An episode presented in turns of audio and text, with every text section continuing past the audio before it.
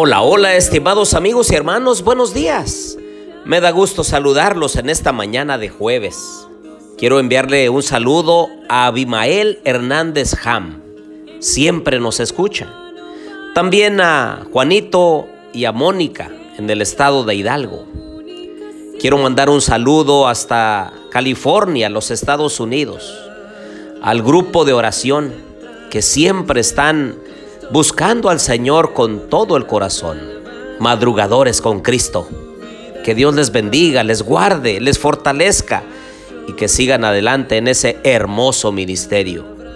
A los hermanos de la iglesia hispanoamericana, que el Señor les bendiga, les colme de sus grandes bendiciones cada día.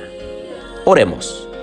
Querido Dios y bondadoso Padre, en esta mañana, Señor, venimos ante tu presencia y lo hacemos confiadamente, porque eres un Dios de amor, de misericordia, de gracia y de bondad.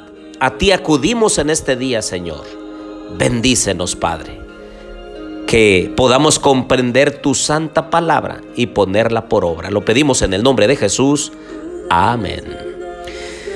Bien, les doy la bienvenida a nuestra serie Las profecías de esperanza. Y en este día, de las ciudades al campo. Les habla su amigo y hermano Marcelo Ordóñez desde el puerto de Veracruz, México. Abran por favor su Biblia conmigo en Génesis 19, 16 y 17.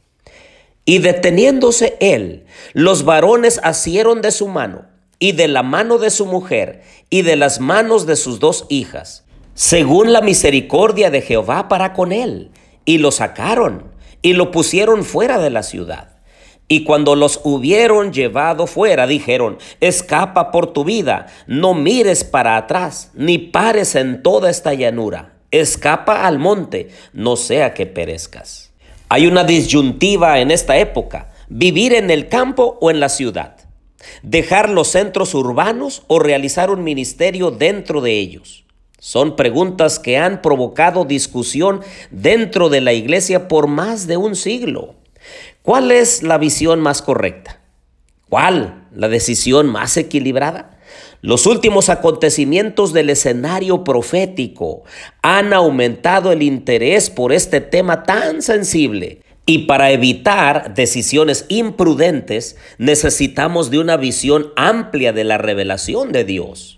Los consejos sobre la vida en el campo, especialmente para aquellos que buscan mayor pureza y sensibilidad espiritual, son enfáticos. La instrucción para nuestro pueblo es de radicarse a kilómetros de distancia de las grandes ciudades. Cuando Lot se estableció en Sodoma, estaba completamente decidido a abstenerse de la impiedad y a mandar a su casa que obedeciera a Dios pero fracasó rotundamente. Las corruptoras influencias que le rodeaban afectaron su propia fe y la unión de sus hijas con los habitantes de Sodoma vinculó hasta cierto punto sus intereses con el de ellos. El resultado está ante nosotros. Muchos continúan cometiendo un error semejante. Cuando buscan dónde establecerse, miran las ventajas temporales que pueden obtener antes que las influencias morales y sociales que los rodearán a ellos y a sus familias. A medida que transcurra el tiempo, cada vez será más necesario que nuestro pueblo salga de las grandes ciudades. Está aumentando la maldad de nuestras ciudades y cada vez resulta más evidente que aquellos que permanecen en ellas innecesariamente arriesgan la salvación de su alma. Y al ir estudiando la palabra de Dios, hemos entendido que no era el propósito de Dios que sus hijos se apiñaran en ciudades para vivir amontonados desordenadamente en departamentos. En el principio puso a nuestros primeros padres en un jardín, en medio de los hermosos panoramas y suaves sonidos de la naturaleza, y desea que sus hijos se deleiten hoy en esos panoramas y sonidos. Pero debemos evitar los extremos. Es interesante notar que al mismo tiempo que la sierva de Dios, Elena de White, aconsejaba salir al campo, también estimulaba un ministerio para las ciudades. Por ejemplo, en 1907 ella decía, Insto a la gente a salir de los grandes centros poblados. Los que permanezcan innecesariamente en ellas correrán el peligro de perder sus almas. Esto lo dijo en el libro De la ciudad al campo, página 8. Ya en 1908 y 1910, ella renovó el énfasis en la conquista de las ciudades diciendo, no hay cambio en los mensajes que Dios ha enviado en el pasado. La obra en las ciudades es la obra esencial para este tiempo. Cuando se trabaje en las ciudades como Dios desea, el resultado será un poderoso movimiento cual nunca se ha visto. Esto lo dijo en el libro El Ministerio Médico, página 403. La visión equilibrada puede ser entendida a través del concepto dentro y afuera. Según la sierva de Dios, dentro de las ciudades debe ser realizado un ministerio especial y fuera de ellas debe encontrarse reposo y oportunidad para fortalecer la vida espiritual. La decisión sobre el lugar donde cada uno debe estar es personal. Es el resultado de una profunda búsqueda espiritual. Muchos me han preguntado alguna vez, pastor, ¿cuándo debiéramos salir definitivamente de las ciudades? Miren lo que dice el libro Joyas de los Testimonios, tomo 2, páginas 165 y 166.